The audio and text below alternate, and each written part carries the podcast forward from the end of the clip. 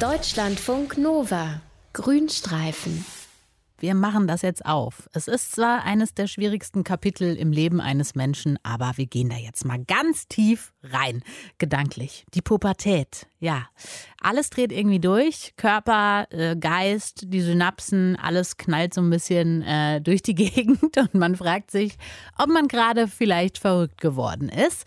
Und man möchte natürlich in diesem ganzen Durcheinander herausfinden, worauf stehe ich eigentlich und was ist, wenn man dann rausfindet, ja, man schlägt keine Ahnung, andauernd die Bravo auf äh, oder keine Ahnung, was man sonst so mittlerweile aufschlägt und guckt, was ist da eigentlich so die Norm, ja, worüber sprechen so die anderen und dann stellt man fest, das hat so rein gar nichts mit mir zu tun. Was ist, wenn man dann merkt, hm, ich stehe darauf, Schmerz zu empfinden und Befehle zu kriegen? Deutschlandfunk Nova. Das perfekte Buch für den Moment, wenn du die Brennnesseln übersehen hast. Hirtentäschel stoppt Nasenbluten. Die Milch aus Schöllkrautstielen lässt Warzen verschwinden. Und wer Johanneskraut vertraut, wird die Traurigkeit los. Schon als kleines Mädchen weiß Mina, was im Schwarzwald wächst und wofür man es gebrauchen kann. Nur einer Pflanze schenken die Mütter und Großmütter keinerlei Beachtung. Dabei ist sie kaum zu übersehen. In großen Gruppen stehen die hohen Stauden an Wegesrändern und Bachufern. Dunkelgrün, mit breiten gezackten Blättern überragen sie Mina um ein weites. Ganz oben stehen Blüten wie Perlen auf Drähten. Mina weiß den Namen der Pflanze nicht, ebenso wenig weiß sie, was sie kann. Eher zufällig kommt Mina hinter ihr Geheimnis. Es ist die Zeit des großen Feuerspuckens. Wenn es Herbst wird, und die Ernte eingebracht ist, spenden die Bauern in Minas Dorf einen Sack Mehl, obwohl heute keiner mehr so einen Sack Mehl braucht. Wer backen will, geht in den Supermarkt. Aber das Ritual geht nun mal so. Die mutigsten Männer des Dorfes nehmen eine Handvoll Mehl in den Mund und pusten es mit viel Theater in die Flamme einer Fackel. Alle Dorfbewohner halten staunend die Luft an. Auch Mina. Einmal, als die Flamme besonders gewaltig in den Himmel sticht, stolpert sie ein paar Schritte zurück, droht den Halt zu verlieren, gerät ins Fallen und greift nach dem nächstbesten, das ihre Hände erreichen können. Es ist der kräftige Stiel von einer dieser geheimnisvollen Stauden. Ein Blitz durchfährt Mina. Schnell lässt sie den Stiel wieder los. Die Hand, mit der sie ihn gegriffen hat, ist rot und kleine brennende Buckel wachsen aus ihrer Haut. Mina atmet tief ein. Sie schließt die Augen.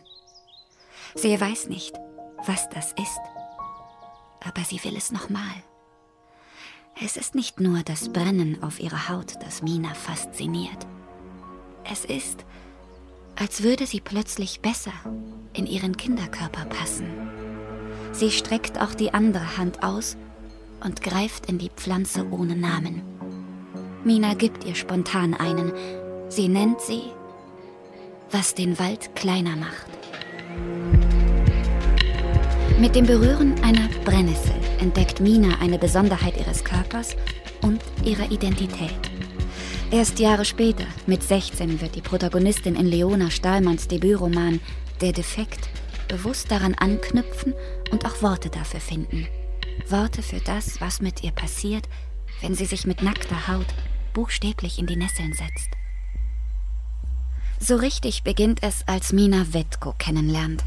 Er ist schon 18 und als Sitzenbleiber in Minas Klasse gelandet.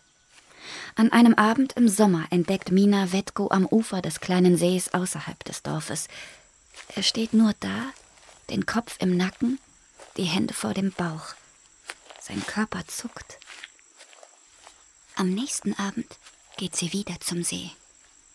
Und auch Wetko ist wieder da. Er tut so, als bemerkte er sie nicht, und sie tut so, als ließe sie kalt, was sie sieht. Irgendwann geht sie zu ihm, stellt sich neben ihn und reicht ihm ihre Hand. Mina hat keine Angst. Sie hat auch keinen Plan. Sie will nur eins von Wetko. Sie will sich fügen. Ordnung, Disziplin, Strafe. Wetko hat diese Wörter in seinem Wörterbuch angestrichen und zeigt sie Mina ohne eine Erklärung. Die versteht dennoch sofort. Sie stehen für die Enge, aus der Mina nicht alleine entkommt. Sie stehen auch für die Weite, die ihr Wetko ermöglicht. Sie treffen sich jetzt auch an anderen Orten, immer heimlich. Und jedes Mal probieren sie etwas Neues aus. Mit den Wäscheklammern von Minas Mutter, mit dem Seidenschall ihrer Oma, mit Bambusstäben für englische Zuchtrosen, mit Stricken, mit Nadeln, mit Messern. Es verändert Mina. Es lässt sie wachsen.